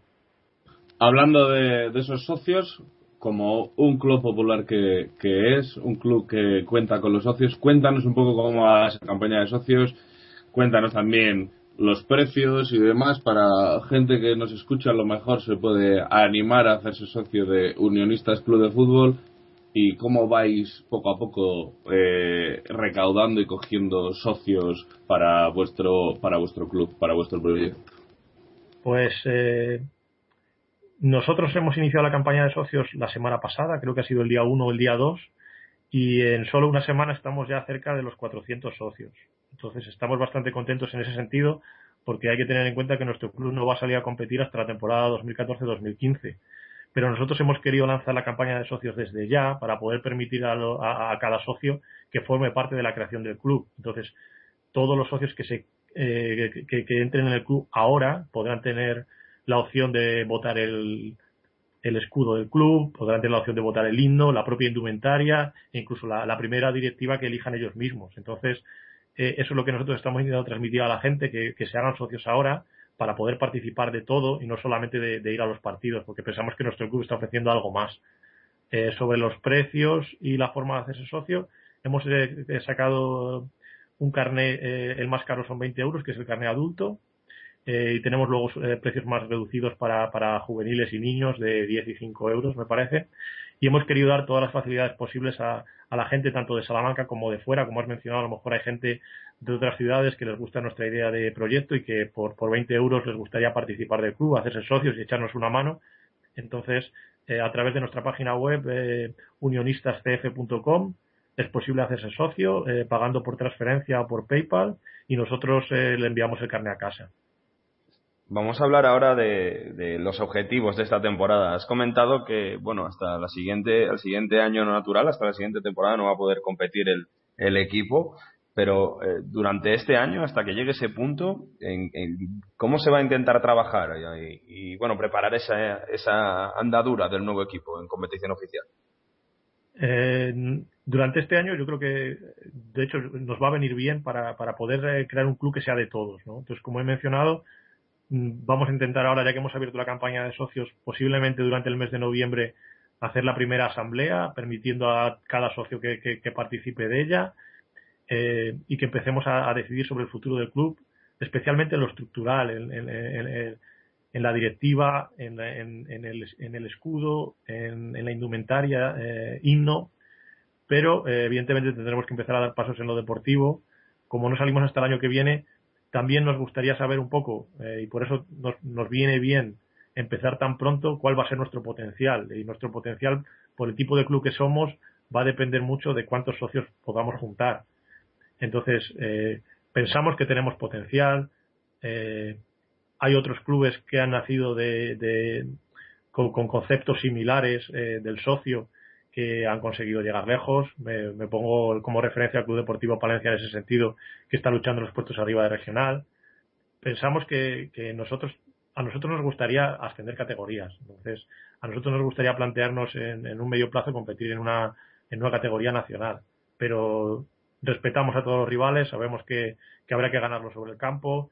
En Salamanca hay equipos muy históricos que llevan muchos años compitiendo en provincial, en regional, y nosotros eh, eh, tenemos aspiraciones, pero lucharemos en cada partido y respetaremos a todos los rivales. Pero sí, pensamos que tenemos potencial para ir más arriba. Acá has comentado varias veces eh, el tema del escudo y es lo que ahora mismo pues tenéis preguntando al socio y quedan 15 días para enviar esas propuestas de diseño de, este escudo de Unionistas Club de Fútbol. Cuéntanos cómo va esta propuesta, cómo van esas opciones y demás. Pues la verdad que en ese sentido estamos muy contentos porque es una muestra del grado eh, en el que la gente se está involucrando en el proyecto. Hemos recibido numerosas propuestas. Eh, yo diría que ya vamos por encima de 20, especialmente en los últimos días estamos recibiendo varias diarias. Eh, de gente de toda España, de gente de todas las edades, gente que está haciendo escudos con, lápiz y pintura, gente que lo está haciendo más profesional con, programas informáticos, mm, distintos tipos de escudo. Y eh, mm, se congratula uno de ver que, la idea está calando, de que la gente quiere participar. Y bueno, también el escudo es un poco símbolo de identidad del club, entonces por eso es el primer concurso que hemos lanzado para poder también utilizarlo nosotros como identidad en nuestros productos, en nuestra web y el escudo se votará en la primera asamblea. El plazo está abierto hasta el 22 de octubre para mandarlos. Eh, publicaremos los escudos eh, una vez terminado el plazo de, envío de ellos en, en, nuestra web y en distintos medios sociales para que todos los socios puedan, puedan verlos, puedan elegir cuál es el que le gusta. Y la verdad que hay muchas posibilidades y va a ser muy difícil porque el nivel está bastante alto. Bueno, hablando también del, del, club, bueno, siempre estos clubes populares eh, donde los aficionados siempre llevamos o se lleva la, la, bueno, la gestión del equipo, una, una parte importante también es eh, hacer otras acciones, ¿no? Pues, eh, por ejemplo, sociales o otros, otras reuniones, para, bueno, pues para recoger libros o, cualquier cosa así. ¿También tenéis pensado alguna de estas acciones? Pues eh, sí, precisamente la verdad que estamos, todo lo que vemos bueno de otros clubes intentamos copiar, bueno, no voy a decir copiar, pero imitar al menos. Eh, vamos a intentar hacer lo bueno que hacen otros y no tanto lo malo. Y eh, ese contenido social que has mencionado a nosotros nos parece muy importante. Y hay ya un equipo de trabajo dentro de, unionistas que está con distintas propuestas, no las quiero desvelar ahora, pero queremos involucrarnos con la sociedad, queremos, eh, queremos hacer cosas que sean bonitas, que vean que vamos en serio y que esto no es solo fútbol. Entonces, eh, sí, eh, estamos trabajando en ello y posiblemente alguna de esas cosas la podamos sacar a la luz en, pocas semanas. Lleváis apenas unas semanas eh, con el club eh, que, ha salido a la palestra, ¿no? ¿Qué dirías a la persona que nos conoce, a, la persona, al salmantino y también al no salmantino que tiene dudas que a lo mejor eh, le puede interesar su proyecto, vuestro proyecto, pero no sabe si hacerse socio? ¿Cómo le terminarías de convencer? Lo que yo puedo decir es que la gente que está en esto está trabajando muy duro, lo está haciendo todo el mundo por sentimiento y es un proyecto de fútbol eh, honesto. Es un proyecto honesto de gente eh, que quiere aportar algo a la ciudad de Salamanca. Es un proyecto emprendedor. Entonces, ah, nosotros estamos recibiendo también críticas dentro de la ciudad. Siempre me parece muy difícil criticar este tipo de idea. Eh, es un club que está ofreciendo algo, que está aceptando a todo el mundo abierto para, para, para todo aquel que quiera eh, aportar o simplemente participar con su cuota. Y pienso que, que lo estamos haciendo bonito, bien y que eh, realmente es el proyecto de fútbol de futuro para, para la ciudad de Salamanca. Entonces, mmm, yo animo a todo el mundo a, entrar, verlo desde dentro, son 20 euros de, de, cuota, participar de las decisiones y se darán cuenta de que esto realmente es democrático y que no es solamente eh, un eslogan para una campaña. Pues muchas gracias Javier Tejedor, presidente del Unionistas Club de Fútbol. Si queréis saber más de este equipo, de este nuevo club que, que emerge en Salamanca, eh, solo tenéis que entrar en www.unionistascf.com seguirles en Twitter en arroba unionistascf o buscando en, en Facebook eh, unionistascf. Muchas gracias Javier, gracias por haber estado en Wanderers, el fútbol del pueblo. Pues eh, muchas gracias a vosotros por darme la oportunidad de presentar nuestro club y espero seguir en contacto con vosotros durante este año y en el futuro.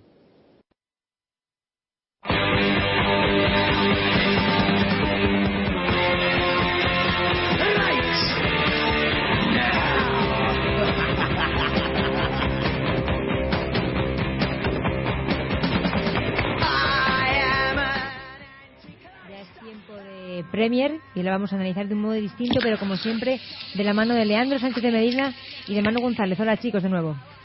¿Qué tal? Leandro, cuéntanos. Pues eh, comenzamos con el West Ham, porque la irrupción del centrocampista Ravel Morrison en los Hammers está empezando a incomodar a Sam Allardyce, quien, según el Daily Mail, quiere reforzar su contrato por temor de que David Moyes lo, lo quiera de vuelta a Manchester, donde, por cierto, jugó en las categorías inferiores. Y más teniendo en cuenta eh, todo lo que está ocurriendo en el Manchester United en el centro del campo. Eh, yo creo que con todo el acierto del mundo lo, quiere hacer el bueno de Sam Allardyce teniendo en cuenta lo dicho. Que ahora mismo Manchester United es donde más necesita, necesita juego, necesita un creador, necesita un jugador que se, se entienda bien de esa función y está absolutamente perdido el Manchester esta temporada si no lo consigue y si no lo consigue pronto. Bien es cierto que va a tener más opciones, pero esa es una de las opciones bastante, aparte de económica, más interesantes que puede haber ahora mismo. Para, para cuanto menos tratar de, de suplir o de paliar un poco los males. El mismo periódico Daily Mail nos traslada unas declaraciones de uno de los jugadores míticos del Arsenal, Robert Pires, quien cree que Mesut Özil puede inspirar al Arsenal a ganar la Premier un título que no gana desde 2004 en el fantástico año de los Invencibles. Pires eh, también ha comentado que ahora es posible para los Gunners ganar títulos porque los jóvenes han crecido y también han adquirido más experiencia. Y cree, eh, cree igualmente que los más, lo más importante es centrarse en la liga porque es lo relevante para el club y la afición. Pues no sé qué pensarás tú, Lean, pero yo tengo la sensación de que a este Arsenal le falta algo. A mí me falta algo en este Arsenal para poderlo poner entre los 3, 4 eh, más que candidatos a ganar el título. Ha empezado muy bien. Es un equipo que es un poco montaña rusa. Es un equipo que es cierto que ha tenido alguna lesión que otra y alguna de más y se está apañando bastante bien de momento, pero yo tengo la sensación de que verlo contra un Manchester City o contra un Chelsea en estos momentos, uh, no sé. A mí Ya, ya. me, me, me, me sobrepasan esas palabras de Pires. Me parecen correctas y me parece que Ozil es un, un super futbolista. Yo lo he dicho, yo soy el primero que he defendido que para mí es un error grandioso que se vaya al Real Madrid, pero yo no lo veo para eso, para ganar la Premier. Mm. Así. Sí, sigue pareciendo que el Arsenal es un equipo que, que continúa en construcción, que tiene futbolistas con muchísima proyección, pero que en algunas posiciones importantes son excesivamente jóvenes o todavía no, no tienen la, experiencia que, tienen otros futbolistas en otros clubes como por ejemplo Manchester City o United, que, que si comparas plantillas son mm, superiores, pero bueno, hay bastantes dudas porque hay algunos jugadores que tiene el Arsenal que ya, con todo el respeto, ya los querrían otros, otros de los equipos punteros de la Premier. Y por último, vamos a hablar del, United, porque una calle cercana al estadio de Old Trafford lleva desde, desde este lunes el nombre de Alex Ferguson para rendir homenaje al entrenador más histórico del Manchester United. Una calle que recibe además el nombre de Sir Alex eh, Ferguson Way. Y en esta misma zona se sitúa la también nueva estatua en honor de- del entrenador escocés. Teniendo en cuenta todo lo que ha sido Ferguson para el Manchester United, es lo mínimo, ¿no? Eh, como entrenador eh, ha sido lo máximo, como eh, empresario del Manchester United, en mi opinión, ha sido lo máximo, como trabajador del, del Manchester United ha sido lo máximo, e incluso a Inglaterra le ha hecho mucho bien. Una persona, un personaje como Sir Alex Ferguson, a la que ha dado también fama mundial su fútbol, gracias a, ese fútbol, a ese, a ese equipo, a ese Manchester United, que han hecho un, un absoluto mito. Pues, chicos, eh, hasta aquí la, la Premier. Manu, muchas gracias por tu aportación, como siempre. Nos vemos la semana que viene. Hasta la semana que viene. Lean, contigo seguimos aquí. Perfecto.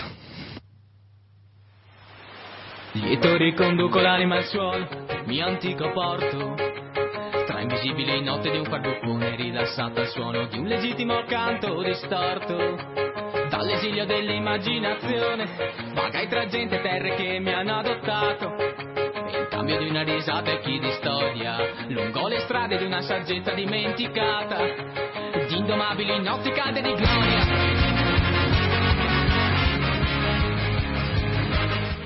Bueno, ya estamos en, en Italia, Serie A. Eh, sigue con nosotros Mario Gago. Mario.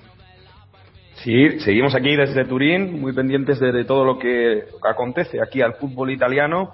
Y bueno, eh, traemos eh, unas cuantas noticias para ver qué ha pasado esta semana, Juan. bueno, pues empezamos con la celebración del centenario del Parma, Mario.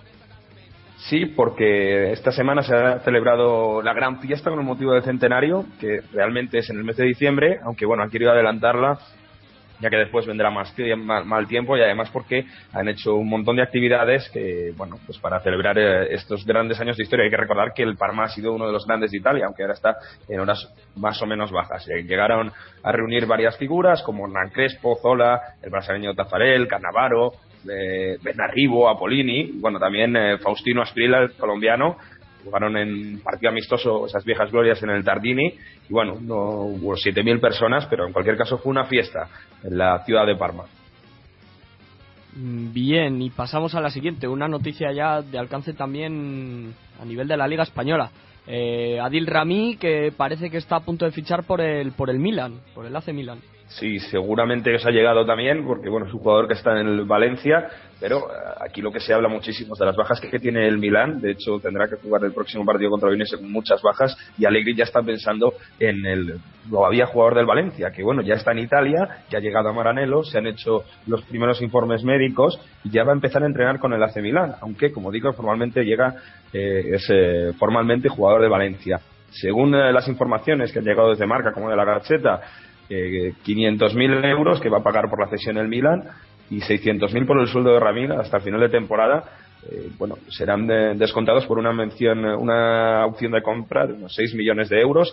Veremos a ver porque están negociando todavía las dos entidades, el Club Rosonero y el Club Valenciano, por, eh, para rebajar ese precio por parte del Milan, claro. Y vamos con una noticia más a nivel a nivel de aficionados, como, como son las medidas ejemplares contra el racismo y contra la discriminación territorial en los campos de fútbol en Italia.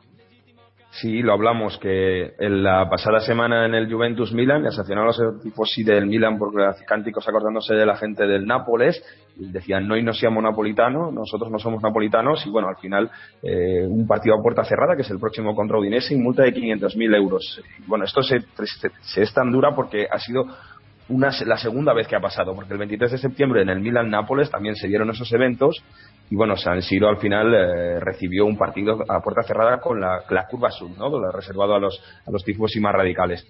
Eh, las eh, aficiones ahora mismo están que echan humo con esto. Lo comentaba Estefano también la semana pasada, que en Nápoles hicieron propios cánticos insultándose a, los napolitanos.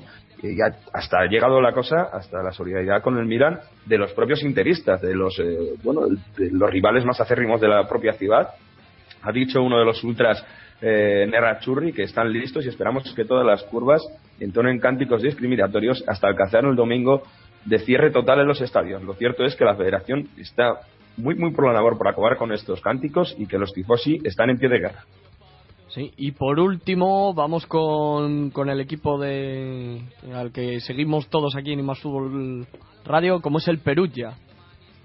Y sabemos que es uno histórico de los eh, de la Serie A que, bueno, por circunstancias económicas está intentando volver a la primera división. De momento está en la Liga Pro, la Liga Pro 1, lo que sería aquí la segunda división B española. Bueno, pues el Perú ya ha perdido su primer partido en casa durante esta jornada, 0 a 1 contra el Pisa, un rival que seguramente será duro por ascender. Y esta derrota le ha bajado al noveno puesto, todavía han puesto ese playoff, pero la verdad que no está eh, de momento todo la arriba que quería con la gran plantilla que, que tiene, por cierto, el hermano de Lorenzo Insigne, que tanto le alababa anteriormente Diego Plaza. Bueno, en cualquier caso, como digo, ocho puntos, eh, está a nueve del eh, Pontedera, que es el líder de esta Liga Pro Gironea, que sube automáticamente, luego los demás tendrán que jugar un playoff, como ya lo hizo el año pasado el Perugia y que al final fue eliminado. Veremos a ver, desearemos mucha suerte, porque el Perugia, como digo, es un histórico de la Serie A, que debería estar mucho más arriba, Juan. Sí, bien, muchas gracias Mario. Luego entras en, al final en la despedida para despedirnos de ti. Muchas gracias. Nos vamos a la Bundesliga. Por supuesto.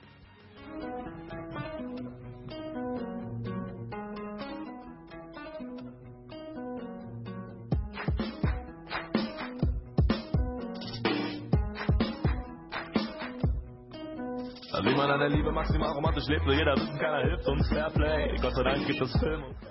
Bien, estamos ya uh, para hablar de, de, de, las noticias más, más importantes en, en los últimos días de, de, en Alemania, en la Bundesliga, y para ello contamos con, con los dos compañeros de siempre, Alberto, buenas noches. Hola, buenas, Gerald.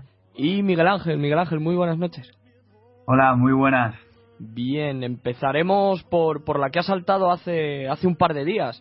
Eh, como es la noticia de, del polaco y delantero del Borussia Dortmund, Robert Lewandowski. Alberto. Sí, bueno, como, como ya se ha hablado estos últimos días, eh, parece que Lewandowski tenía un preacuerdo con el Bayern. Ahora ha dicho que, que no está seguro de que vaya a firmar, se deja creer por la Premier. El Madrid, como siempre, sigue al acecho y bueno, ya veremos lo que, lo que pasa con Lewandowski y por él piden pide el equipo muniqués 20 millones, el equipo de, de Dortmund, perdón, 20, 20 kilos. Veremos en qué queda, si es solo un, un bull, un rumor, irá al Bayern, no irá al Bayern, irá a la Premier, al Madrid. Eh, veremos cuando llegue el mercado de invierno qué, qué sucede. Eh, ahora vamos con, con una noticia que, que interesa al, al, Barça, sobre todo eh, por lo de la marcha de Valdés en busca de, de portero, Miguel Ángel.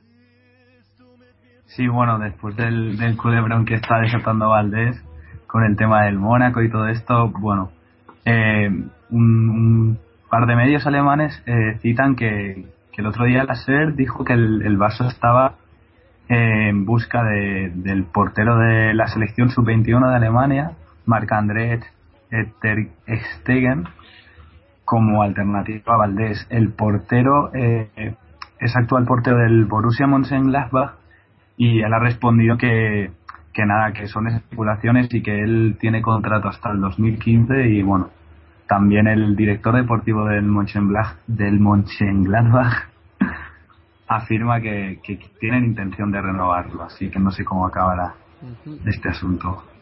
Sí, veremos quién quién es el sustituto de, de Valdés en la portería del Barcelona, si Ter Stegen o, o no.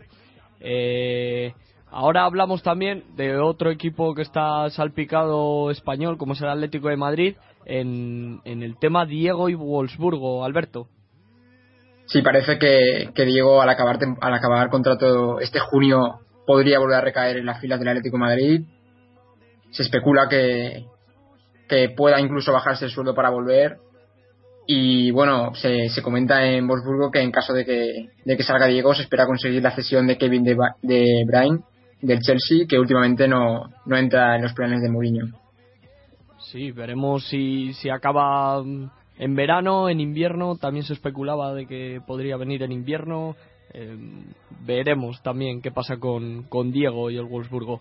Eh, vamos con, con, más noticias eh, ya fuera del, del, tema de clubes individuales. Miguel Ángel. Sí, bueno, eh, es una de las noticias más raras de la, de la Bundesliga, pero bueno, eh, también, también es interesante. Eh, hay un hay como un instituto de estadística que, que se encarga de, los eventos deportivos y bueno, eh, tras el estudio de este último año eh, han, han indicado que hubo un, men- un 20% menos de espectadores heridos en partidos de tanto de Bundesliga primera como segunda respecto al, al año anterior. Y bueno el problema es que en la Bundesliga en la tercera eh, estos estos heridos han subido un 50% el, el tema de, de la reducción en, en la primera y en la segunda lo, lo achacan también a las la, la achaca la prensa las fuertes medidas de, de penalización que en estos últimos años ha ido implementando la, la Federación Alemana. Eh, bien, y la última noticia nos la trae Alberto. Sí, bueno, pues la última noticia tiene carácter económico y se trata de que el Borussia Dortmund alcanzó el récord de beneficios netos que jamás había conseguido un equipo de Bundesliga con aproximadamente 53 millones de euros de beneficio en la pasada campaña después de, de llegar a la final de la Champions y de, y de la buena campaña que realizó. Vale, pues esto es todo desde, desde Alemania. Eh, despido a, a mis compañeros. Alberto, muchas gracias. Un placer como siempre y hasta la semana que viene. La semana que viene, sí. Y Miguel Ángel también, muchas gracias. Muy buenas noches, hasta la próxima. Hasta la semana que viene, Miguel Ángel. Y ahora sí, pasamos al repaso ya a, a nivel mundial de, de todo lo que conlleva selecciones, como es América, África y Asia.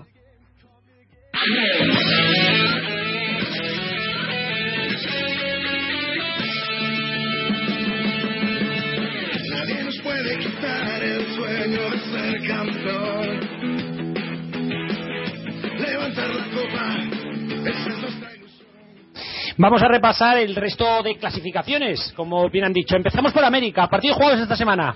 Ecuador 1, Uruguay 0, Colombia 3, Chile 3, Venezuela 1, Paraguay 1 y Argentina 3, Perú 1. La clasificación la encabeza Argentina con 32 puntos, seguida de Colombia con 27 e- y Ecuador y Chile con 25. Todos ellos con la clasificación directa para el Mundial, mientras Uruguay con 22 jugaría el playoff. Lo único por jugarse es no estar en puesto de playoff entre Chile, Uruguay y Ecuador, ya que Venezuela, que ya ha jugado sus 16 partidos, ya que descansa siempre uno en cada jornada, tiene 20 puntos y no tiene opciones de clasificarse. Para finalizar este martes quedan estos partidos. A la una y media Uruguay, Argentina, Paraguay, Colombia y Chile, Ecuador y para las cuatro y cuarto, sin nada por disputarse, Perú, Bolivia. Vamos a Norteamérica. Honduras 1, Costa Rica 0, Estados Unidos, Estados Unidos 2, Jamaica 0, México 2, Panamá 1. Eh, Estados Unidos lidera con 19 puntos y ya está en el Mundial, igual que Costa Rica con 15 puntos. Se juegan el puesto directo o playoff Honduras y México, que tienen 14 y 11 puntos respectivamente. Panamá y Jamaica fuera, con 8 y 4. Y este martes se decide todo. Sí, los tres partidos, Jamaica, Honduras, Panamá, Estados Unidos y Costa Rica, México, a la vez, a las tres y media. En África se está disputando el playoff para entrar, ya jugados. Burkina Faso 3, Algeria 2, Costa de Marfil 3, Senegal 1, Etiopía 1, Nigeria 2 y Túnez 0, Camerún 0. Queda por disputarse mañana el Gana Egipto, que por cierto creo que se podrá ver en el carrusel de Gol Televisión. El resto de partidos se disputarán el mes que viene, el 16, 17 y 19 de noviembre. En Asia ya clasificados Irán, Corea, Japón y Australia. Jordania jugará la final de repesca para el Mundial frente al quinto clasificado del grupo de Sudamérica, al cargarse Uzbekistán en los penaltis 7-8, ya que tras los enfrentamientos a doble partido acabaron con empate a uno ambos. Y hasta aquí el repaso a toda la actualidad internacional.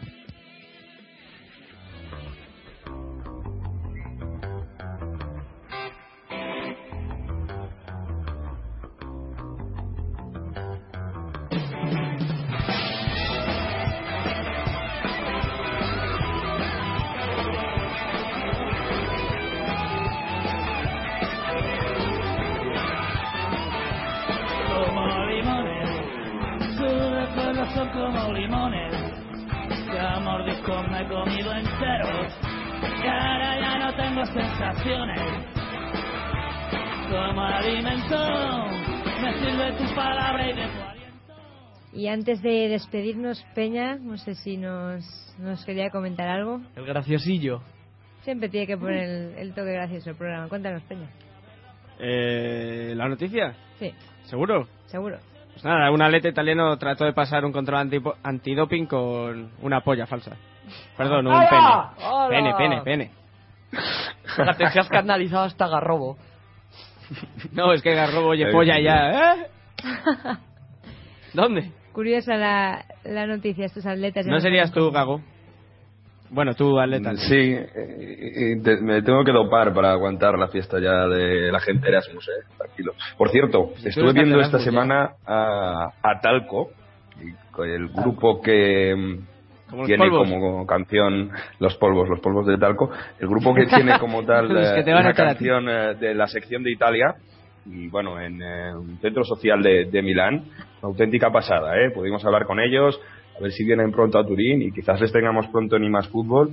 En cualquier caso, bueno, hay que estar muy pendiente de Talco, porque como digo, es una eh, es un grupo que, que gusta mucho. Y por cierto, tengo una noticia que Hostia. os va a gustar más, eh, también aquí en Italia, porque bueno, aquí hay bastantes cosas que, hay que llaman la atención. Aquí Berlusconi ha hecho mucho daño. Bueno, pues una chica italiana que celebró sus 18 cumpleaños haciendo sexo oral a sus 18 invitados. La chica acabó en urgencias.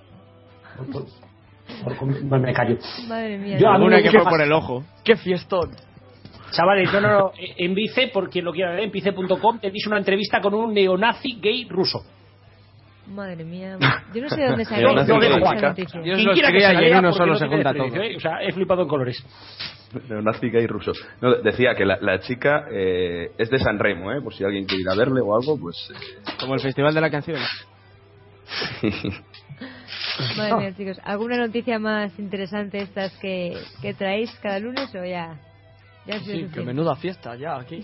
Para noticias interesantes las que contamos to- todos los fines de semana en Castilla en Televisión. Eso es. Que a lo he que a Peña le gustan las becarias, has lo, dicho, hemos, ¿no? lo hemos colado. Lo hemos colado. Perdona, ¿a quién no le gustan las becarias? ¿Las? Ahí, Sara, Sara, que tienes que decir a becarias. esto. Las becarias, no los becarios. Eh, se está Ahora, viendo También, pues si es que no tiene nada que ver. se está viendo frustrada Peña, Peña, mi, Peña, Peña es muy sexy allí. mi Tiene a la del tiempo ya en el bote. que me he enterado yo. Sí, A sí. Sí, mira cómo lo esconde ya. no. Ay, la del tiempo. Mira cómo se calla. Mira, ¿eh? mira Cómo que se hay calla. gente, ¿eh? Vaya banda sois, vaya banda. Hay que ataros en contra a todos vosotros. Chicos, empezamos ya la, la despedida. Lean. De verdad. Es necesario. verdad. Bueno, Yo Bueno, bueno, espera, espera, que siete hay que- minutos hay que y medio ahora. Hay que, hay, que, hay que comentar que el- la semana que viene es programa 100 y What? a ver ¿Qué va a pasar? Eh, Vamos a ¿Qué ir a, a la Fuente Zorrilla a bañarnos como aquella vez. Yo quiero que Mario traiga al invitado que me ha prometido. Perdona, es lo mismo. eh, eh, ¿Qué vamos a hacer? ¿Irnos a bañarnos a la fuente de zorrilla o irnos a bañarnos a una fuente con una zorrilla? O las dos cosas. Sí, sí, que también. Aunque mujeres en del programa solo hay uno. Mira, a ver, igual Sara no le ha gustado el comentario. bueno, y Garrobo también. creo que para celebrarlo Garrobo debería volver a la cárcel esto de primera Preferiría deberías tirar un globo de agua a algún cajero Se lo puedo tirar a la regidora, tío, que hoy estaba ahí en el pleno y un poco más y me cargo a alguien. Bueno, ¿Qué? ¿Qué? pleno, que, ¿Qué que aunque no lo creáis, yo hago vida política. He venido aquí corriendo desde el pleno de, de mi distrito, corriendo, vamos. Eh, o sea, eso pero vamos. eso no, no, no vale para... pero cuánta gente vive en tu distrito vamos a ver ¿En mi distrito? Más gente que en Valladolid. Bueno, Bueno. bueno, bueno, bueno, bueno, ser. bueno, eh, bueno. La ha dejado caer ya, ¿De, ¿eh? de Si qué no me equivoco, vamos. ¿De qué zona hablamos, Garrobo? ¿Distrito que le llamas? El distrito de Nou Barris. Ajá, vale. No Pero porque son-. ¿Este Bar- es, es barrios la misma que le tiraste un plato esta señora no? Eh, sí, la misma. 168.000 habitantes. ¡Ah, Valladolid Ala, pasa nos- de sobra! Nos estás tomando el pelo. Bueno, a ti no. Hasta Burgos tiene más Pero- que no tío. Ese es un pueblo. Pero Valladolid, pero Valladolid no sois cuatro. ¿Qué? Que Valladolid no sois cuatro. Se ha vuelto a cortar, ¿Qué ¿qué? dice ese tío? Que si en Valladolid no sois cuatro. Cinco, cinco. Ah, vale. En No Barris 3. o sea, Alrededor de 400.000, ¿no? Vale que en Soria son dos, pero... Aquí somos un poco más solo. Poco, un poco más. ¿Eh? ¿Cuánto- ¿Cuántos dos, 311.000, ah, pues mira, pensaba que erais menos. Joder, y vamos perdiendo. Antes íbamos a tener 400.000. Y cuanto antes despidamos Sí, a. Peña, mejor, que está muy gracioso. fuga de cerebros En serio, Mario, quiero al invitado que me has prometido para el programa número 100. Bueno, hay que decir que vienen muchas, muchas sorpresas. Por cierto, eh, ahora va a aparecer Víctor Gómez, que no está en el programa al final de la sección de Italia, pero ahora va a aparecer para saludarnos. Pero en cualquier caso, vamos, que, va a aparecer un montón de gente. Todas las voces que habéis escuchado en Imas Fútbol seguramente Todas. estarán con nosotros. Sí, sí, esperemos que sí. Absolutamente estelares. todas. Incluso estoy llamando a Cañita Brava, ya sabéis que hizo ese, esa Sí. breve intervención. Y Es que vamos, vamos a a intentar subir- de tener a Cañita Brava. Bueno, lo Vamos veo a subir el nivel un porrón ya. Y la federación no nos concede otra vez a don, a- a don Vicente. Tú di que eres de la COP y ya está. Vamos a intentarlo, vamos a intentarlo, pero ya visteis que Vicente está muy, muy Si no llama al. Real Madrid y pides a Floren, dices que eres Josep Pedrerol, que esta noche tiene intereconomía otra vez. O sea, lo cojones es que lo ha anunciado en jugones, en las estas. Se lo pasa a teta. No, eh, eh, hay una cosa. Algún día tenéis que explicar qué pasa con. Porque lo he visto un día solo desde aquí, jugones. Que, eh, que- ¿En qué consiste? ¿En hacer publicidad de punto pelota durante todo el informativo? Porque eh, casi todas las noticias es como ya anunció punto pelota, exclusiva punto pelota. Eh, ¿Qué ha pasado? Sí, eso y- Es- y A ver, ¿con quién, te crees, ¿con quién te crees que tiene acordado este señorito que si Intereconomía no paga a la gente de Punto Pelota, ¿dónde se va a ir el programa? Pues no sé. Ojo, Pues con Antena pues, 3, hijo mío. Exclusiva punto pelo. Bueno, a tres media, vale. Oh. A tres medias, exactamente, no con Antena 3. Exclusiva y Pero más vamos. fútbol. Ahí están, Buenafuente o Pedrerol. Estaban peleándose ahí por la madrugada de las seis. Joder. Joder, macho.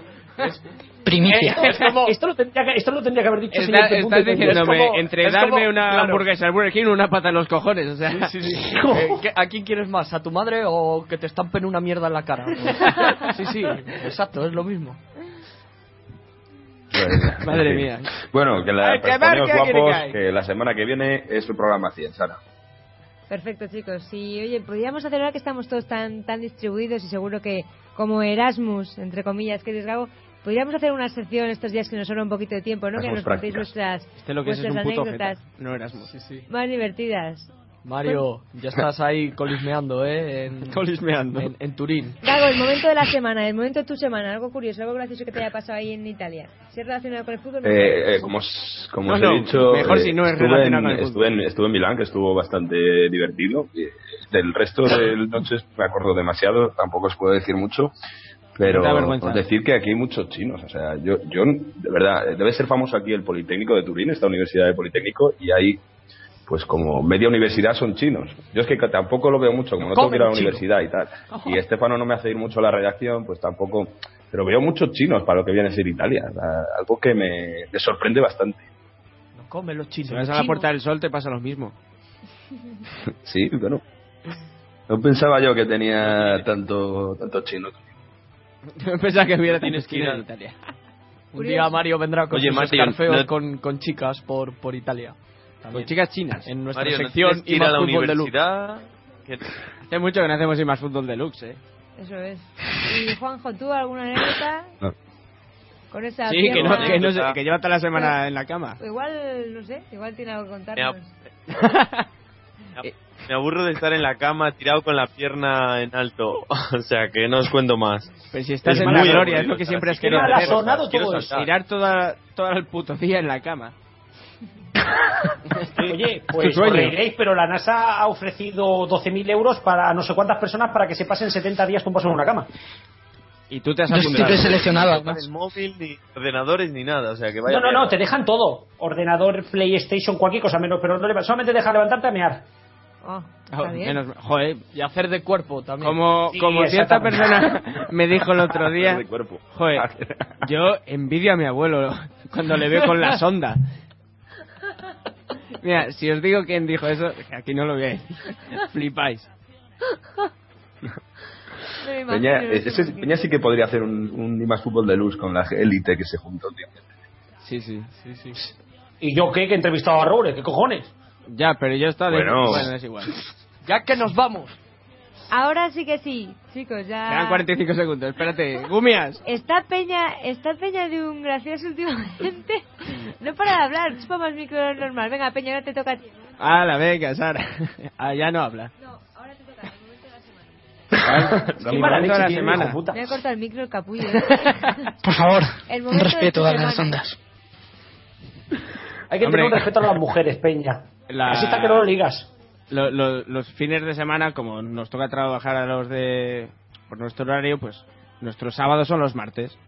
Pues nos, si algún día os da por salir un martes por Valladolid, os, os vais a encontrar una élite curiosa. No lo digo por nosotros, sino por la otra gente que hay. La otra élite. Solo digo Sí, lo- los que no trabajan nunca, que son los políticos y tal, ¿sabes? Abre Sotabanco, ¿no? Los martes. Eso no era los miércoles.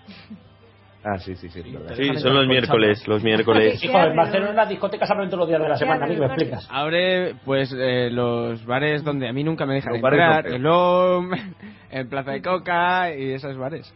Muy bien, chicos. No te dejan entrar, ¿por qué? Porque no lleva zapatos, Porque es seguramente. muy guapo. Porque- exactamente. Bueno, Pues, señores. Me dejan entrar por exceso de guapo. Ahora a ver si me dejan ya. Es modelo de pasamontañas, Peña. A ver, ahora sí que sí, chicos. Que unos me, me riñen porque no cierro y otros me riñen porque quiero cerrar. Venga, que ahora ya nos hemos pasado de tiempo. Demasiado pronto, madre mía, si es que sois, sois Para insoportables. mantener la costumbre. Chicos, ahora sí, que, ahora sí que vamos despidiendo. Lean, Móvete la tijera. Bueno, buenas noches. hasta, hasta el próximo lunes. Hasta el lunes que viene. Garrobo, desde si Barcelona. Ahora un abracito a todos y yo voy a meter la cuña mañana, o sea, el miércoles, perdón, a partir de las 8, frecuencia digital en RFC Radio. Que nadie se lo pierda. Si funciona, no como... ¿eh? Hoy. Bonanit, Garrobo. Adiós. Bonanit, Mario. Desde Italia. Un brazo desde Turín. El viernes, eh, Derby del Sol, que no se lo pierda nadie. El domingo, en directo, estaré en el Torino Inter. Noticias el lunes. Perfecto, ya despedimos al director Bueno, de Turín. nosotros vamos a tener una, un resumen. Vaya resumen de serie a la semana que viene. Peña, a ver si se cae un poquito ya Peña hoy. que no para, no para Peña. Hasta la semana que viene. Hasta el lunes que viene. Y Juan, Sí, ya nos vamos. ya nos vamos. Hemos acabado otro... Bueno, mejor que la semana pasada, que estuvimos más perdidos que pollo sin cabeza. Que un hijo puta el día del padre. Sí, y, y Peña acabó hasta las narices de mí. Hoy lo hemos llevado mucho mejor, muy contentos y bueno, la semana que viene vuelven las, las ligas, vuelven los clubs y más fútbol internacional aquí, el Si, lunes que inter- viene. si internet nos falla poco y vamos acostumbrándonos esto cada día, va saliendo mejor, aún así ya La internet. previsiblemente tendremos a, a Juanjo la semana que viene aquí, dirigiendo el cotarro. Ahí la internet, a ver si, si empieza a funcionar bien. Madre mía, Peña, qué gracioso está. Ahora sí, chicos, despedimos este más fútbol hasta la semana que viene con algún cambio, pero con la misma esencia. Fútbol y ya empezamos con, con las ligas. Hasta luego, chicos, hasta la semana que viene. Thank you.